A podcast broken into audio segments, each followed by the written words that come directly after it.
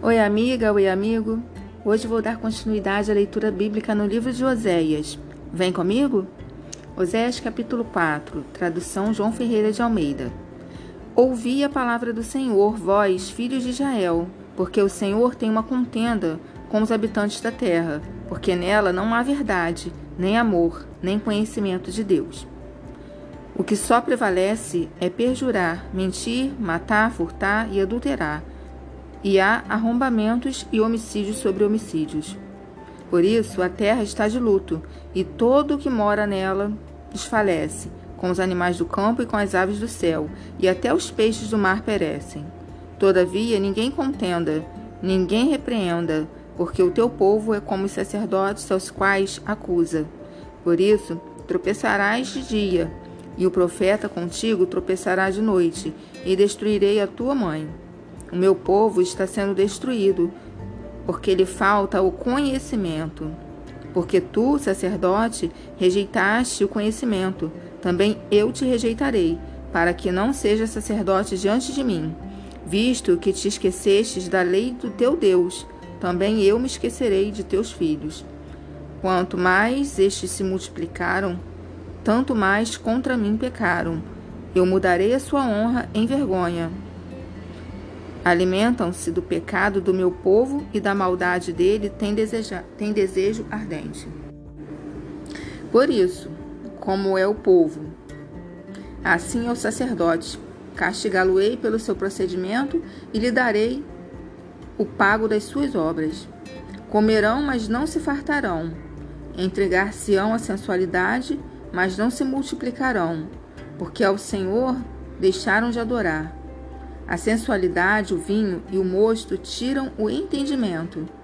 O meu povo consulta o seu pedaço de madeira, e a sua vara lhe dá resposta, porque um espírito de prostituição os enganou. Eles, prostituindo-se, abandonaram o seu Deus. Sacrificam sobre o cimo dos montes e queimam incenso sobre os outeiros, debaixo do carvalho, dos chopos e dos terebintos porque é boa a sua sombra. Por isso vossas filhas se prostituem e as vossas noras adulteram. Não castigarei vossas filhas que se prostituem, nem vossas noras, quando adulteram. Porque os homens mesmos se retiram com as meretrizes e com as prostitutas cultuais sacrificam, pois o povo que não tem entendimento corre para a sua perdição. Ainda que tu, Israel, Queres prostituir-te. Contudo, não se faça culpado Judá, nem venhais a Gilgal, e não subais a Bet-Aven, nem jureis dizendo, vive o Senhor. Como vaca rebelde se rebelou Israel, será o Senhor, será que o Senhor o apacenta como um cordeiro em vasta campina? Efraim está entregue aos ídolos, é deixá-lo. Tendo acabado de beber, eles se entregam à prostituição.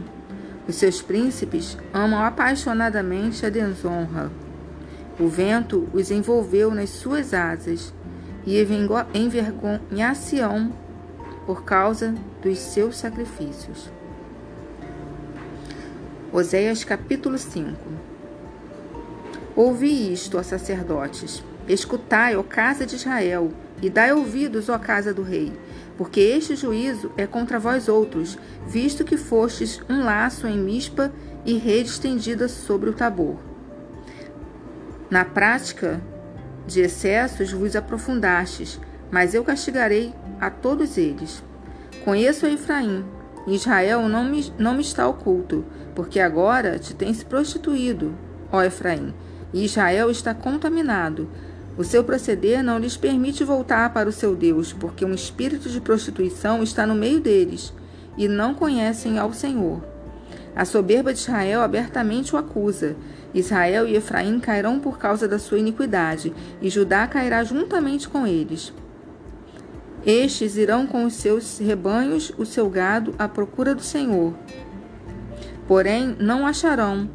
Ele se retirou deles. Aleivosamente se houveram contra o Senhor, porque geraram filhos bastardos. Agora, a festa da lua nova, os consumirá com as suas porções. Tocai a trombeta em em Gibeá, e em Ramá, tocai arrebate. arrebate. Levantai gritos em Bet-Aven. Cuidado, Benjamim. Efraim tornar-se-á assolação no dia do castigo entre as tribos de Israel. Tornei conhecido o que se cumprirá. Os príncipes de Judá, como os que mudam os marcos, derramarei, pois, o meu furor sobre eles como água. Efraim está oprimido e quebrantado pelo castigo, porque foi do seu agrado andar após a vaidade. Portanto, para Efraim serei como a traça, e para a casa de Judá como a podridão. Quando Efraim viu a sua enfermidade e Judá a sua chaga, subiu Efraim à Assíria e se dirigiu ao rei principal, que o acudisse, mas ele não poderá curá-los, nem sará a sua chaga. Porque para Efraim serei como leão, e como leãozinho, para a casa de Judá. Eu, eu mesmo, o despedaçarei, e ir-me-ei embora, arrebatá-los-ei, e não haverá quem os livre.